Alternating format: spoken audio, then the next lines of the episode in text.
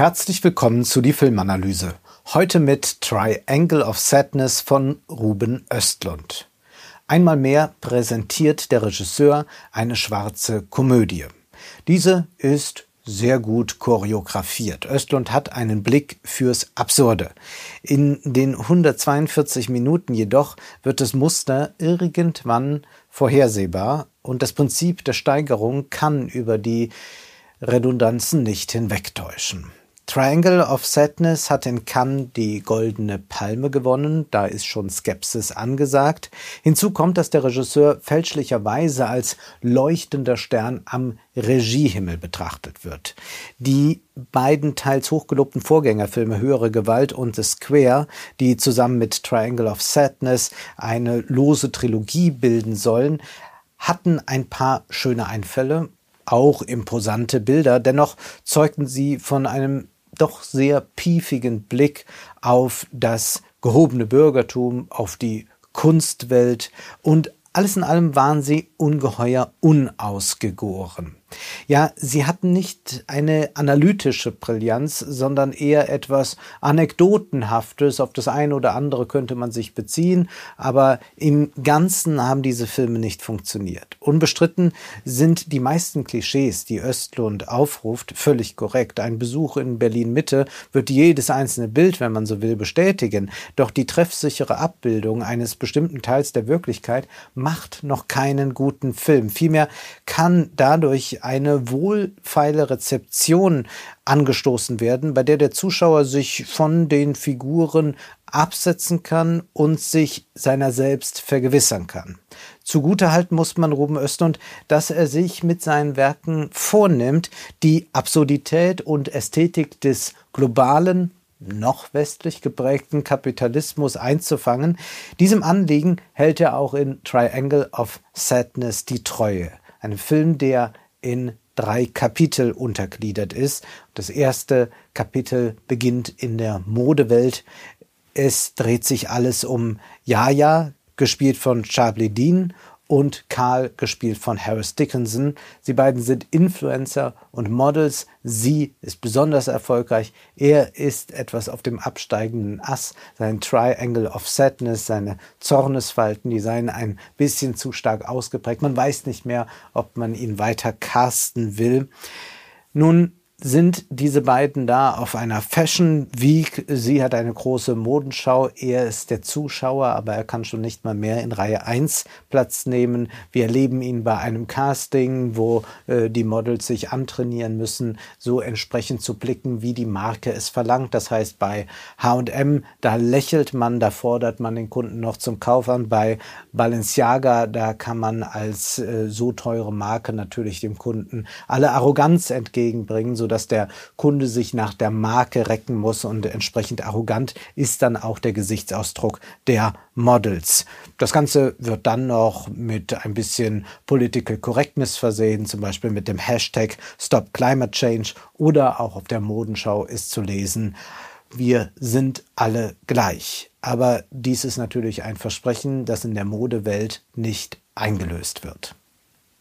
Ein Versprechen, das auch sonst nicht eingelöst wird, zumindest in der Welt, die Östlund uns zeigt. Jaja und Karl führen aber auch diesen Diskurs im ganz Privaten, nämlich es fragt sich doch, ob die patriarchalen Strukturen sich gänzlich aufgelöst hat oder ob sie noch bestehen und ob wirklich alle Frauen diese patriarchalen Strukturen hinter sich lassen wollen, beziehungsweise was bedeutet denn eigentlich Gleichheit? Geht es nur um die ökonomische Gleichheit und wie wäre dann zu agieren? Nun ist es ja so, dass Jaja die viel erfolgreichere ist und Karl ist so das Anhängsel. Äh, sie sind auch, so erfahren wir, eigentlich nur zusammen, um gegenseitig die Reichweiten sich zu steigern bei Instagram. Und dann sitzen sie in einem Luxusrestaurant, es geht ans Bezahlen, die Rechnung kommt und ganz nach patriarchaler Struktur übernimmt der Mann, obwohl er weniger verdient als sie. Und darüber entbrennt sich ein Streit,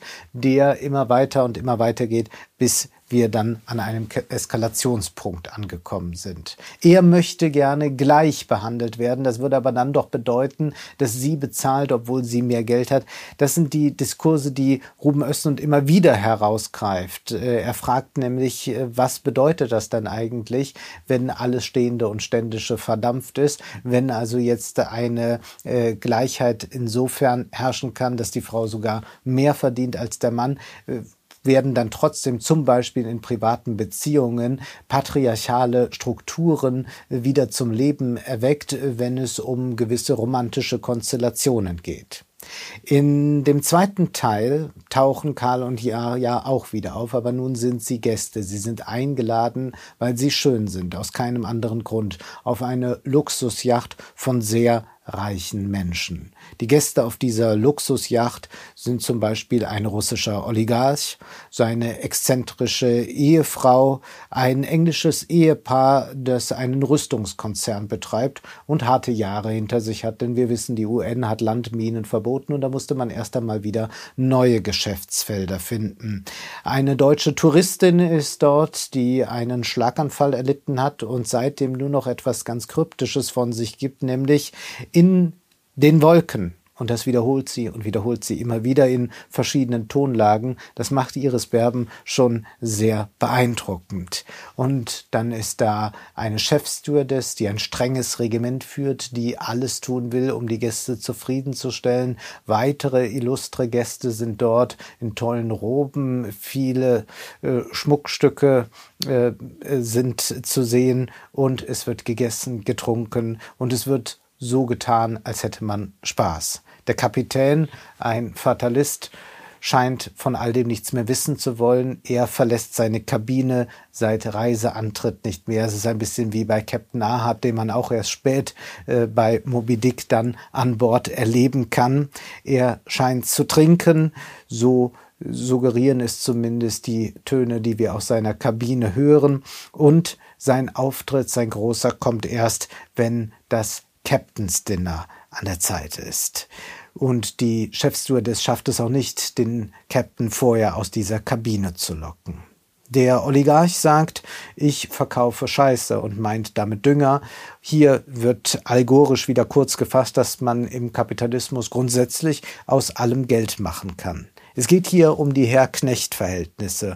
Und hier ist Ruben Östlund sehr präzise. Nämlich geht es darum, wie das Personal sich zu verhalten hat, denn der wahre Lohn ist vor allem das Trinkgeld. Karl ist derjenige, der sich beschweren wird über äh, ein in seinen Augen ungebührliches Verhalten eines Crewmitglieds und dieses Crewmitglied wird dann auch gleich von Bord gebracht. Das heißt, Karl spielt hier Schicksal, weil er die ökonomische Macht hat und Geld zu haben bedeutet ja über Menschen verfügen zu können, die Verfügungsgewalt zu haben. Bezeichnenderweise zeigt sich das besonders dann, wenn die Oligarchengattin eine besondere Idee hat, nämlich sie möchte, dass die ganze Crew auch jetzt mal ein paar Stunden so leben kann, wie die Reichen es auf dieser Yacht tun. Sie sollen alle einmal baden gehen und damit bringt sie natürlich alles erst einmal durcheinander. Es kostet die Crew mehr Anstrengung, das zu realisieren, als wenn alle einfach weiterarbeiten würden. Hier sieht man aber diese besondere Machtausübung, indem man Freizeit aufoktroyiert, Freizeit befiehlt, bringt man noch mehr Schaden in das Ganze rein. Das ist auch eine schöne Bemerkung zu dem, was wir ja in vielen Unternehmen erleben können, dass da auch quasi Freizeit angeordnet wird. Jetzt Kicker spielen, jetzt einmal entspannen und was das eigentlich bedeutet, wenn auf diese äh, sehr perfide Weise über Menschen verfügt wird. Ja, das sind alles Flat Characters, die wir hier sehen, denn natürlich soll hier nicht psychologisch tief eine Figur ausgestellt werden. Das interessiert Ruben Östlund nicht und da hat er ja auch recht. Und man kann sich natürlich dann, wenn man all das sieht, diese Schauspiel fragen, sind reiche Menschen wirklich so hohl und primitiv, wie uns der Film das zeigt? Nun, Ruben Östlund legt Wert darauf zu sagen, ich porträtiere, porträtiere alle Menschen als gemein, also auch die Reichen. Und ja, zumindest jene Reichen, die in der Öffentlichkeit stehen, die sind ziemlich deckungsgleich mit dem, was wir da erleben, ob wir jetzt an Elon Musk, Jeff Bezos oder irgendwelche Fußballspieler auf Yachten denken, an, an solche denken, die sich auf Yachten ahlen. Das ist überzeichnet. Wir sind hier im Genre der Farce, aber es ist dann irgendwann auch fürchterlich plump. Irgendwann beim Captain's Dinner, wenn das Schiff immer mehr schwankt, wenn ein Sturm aufzieht, dann beginnt das große Kotzen. Das ist das Pendant natürlich zu dem berühmten äh, Film Das große Fressen von 1973. Ja, wir sollen hier zugleich auch sehen, seht her, es sind alles nur Menschen, selbst wenn sie wahnsinnig reich sind, dann kann trotzdem eine solche Turbulenz an Bord dafür sorgen, dass sie sich übergeben müssten. Aber was wird hier eigentlich thematisiert? Geht es darum, wirklich zu sagen, alle Menschen sind gleich? Oder geht es nicht auch zugleich darum, so eine anthropologische Konstante zu etablieren in diesem Film? Östlund sagte in einem Interview mit dem Deutschlandfunk, es ginge ihm auch darum, die Menschen an ein bisschen äh, marxistische Theorie zu erinnern. Aber gelingt das wirklich? Der Kapitän sagt von sich, er sei Marxist. Der Kapitän wird dann auch ein Trinkspiel spielen mit dem russischen Oligarchen.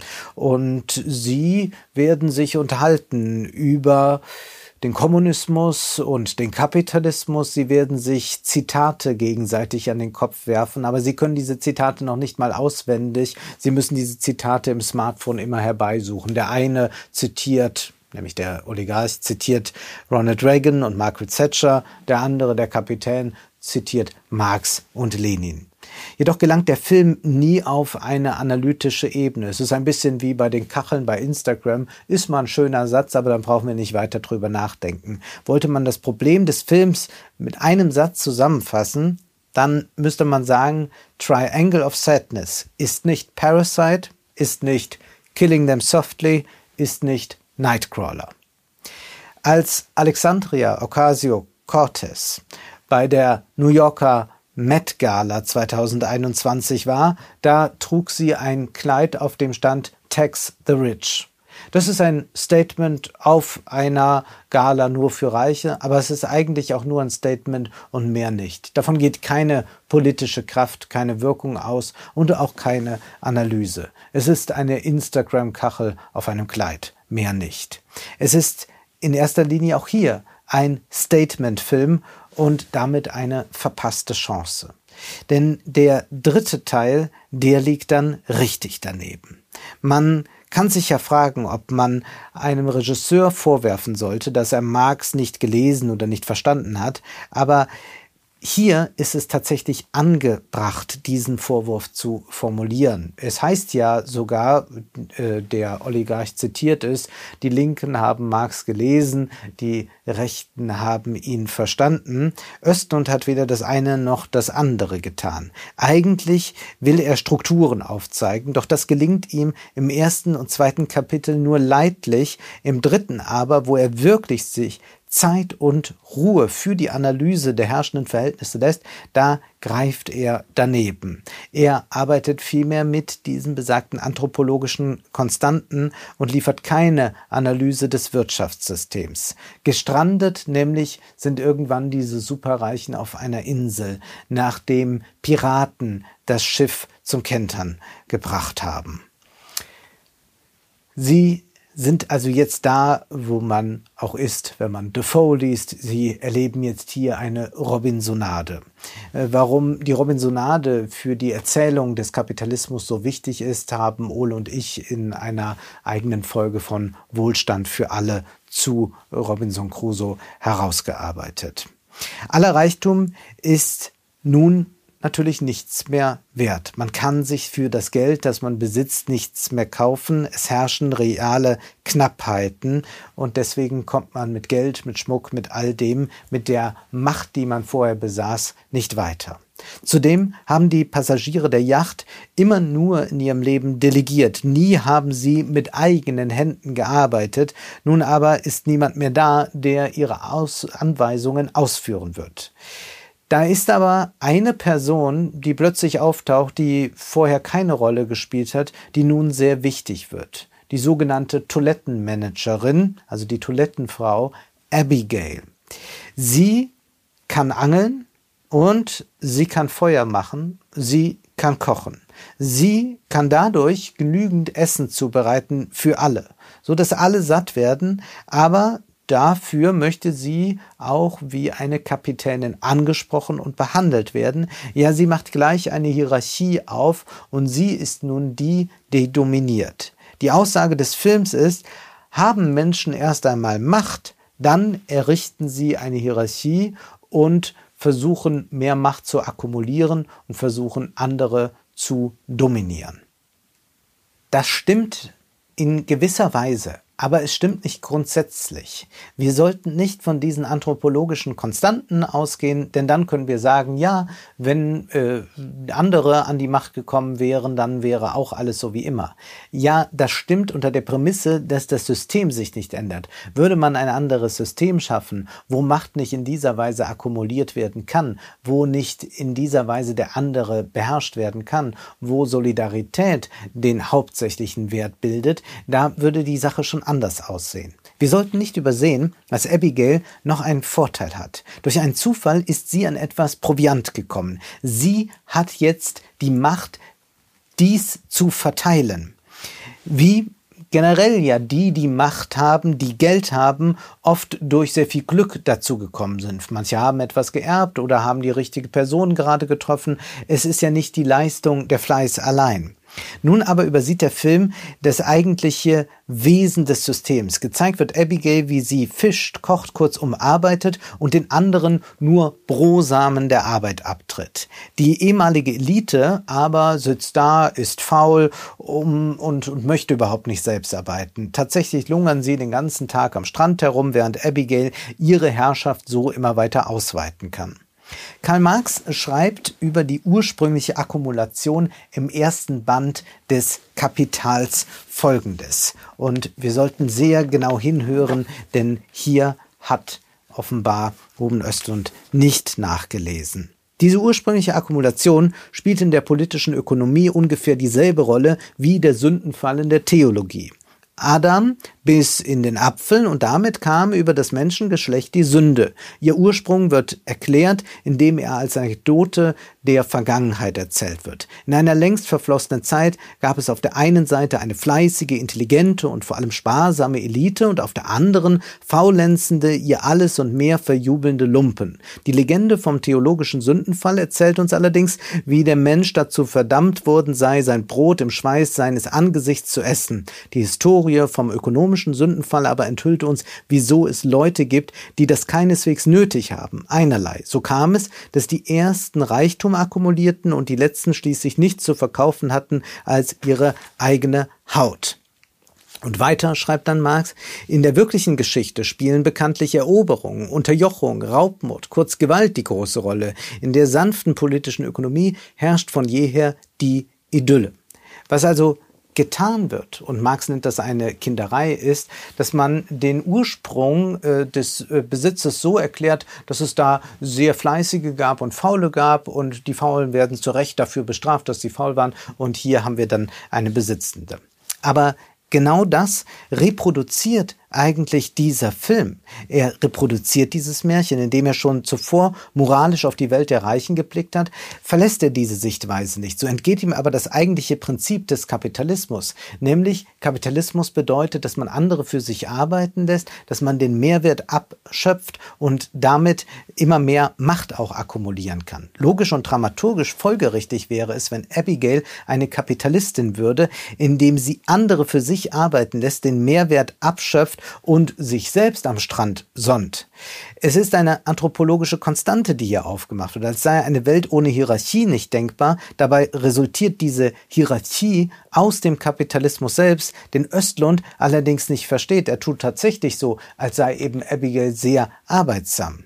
Geld zu haben bedeutet ja auch dann über andere zu verfügen und das sehen wir wieder sehr klar herausgearbeitet. Besonders deutlich zeigt sich das in der Prostitution. Natürlich würde der junge, schöne Karl niemals sich auf Abigail einlassen, es sei denn, er ist darauf angewiesen und bekommt dafür etwas. Und Jaja lobt dann auch Abigail dafür, dass sie quasi ein Matriarchat errichtet hat. Also hier haben wir wieder eine Kritik an diesem 1%, an dem Girlboss-Feminismus. Aber wir sehen hier sehr klar, sie hat das Geld und kann sich deswegen auch den schönen Karl kaufen. Abigail hat ökonomisches Kapital, jetzt kauft sie sich ästhetisches und sexuelles Kapital in Form von Karl hinzu. Wir sprechen heute äh, von hierarchischen Beziehungen, wenn wir berufliche Machtpositionen meinen. Aber die anderen Kapitalsorten, Schönheit, Sex, Jugend, die werden in der Regel übersehen.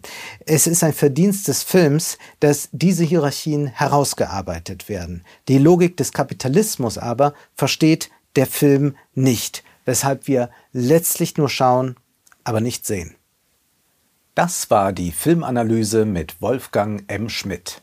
Ihr könnt den Podcast finanziell unterstützen, entweder unter www.paypal.me-filmanalyse oder unter der in der Beschreibung angegebenen Bankverbindung.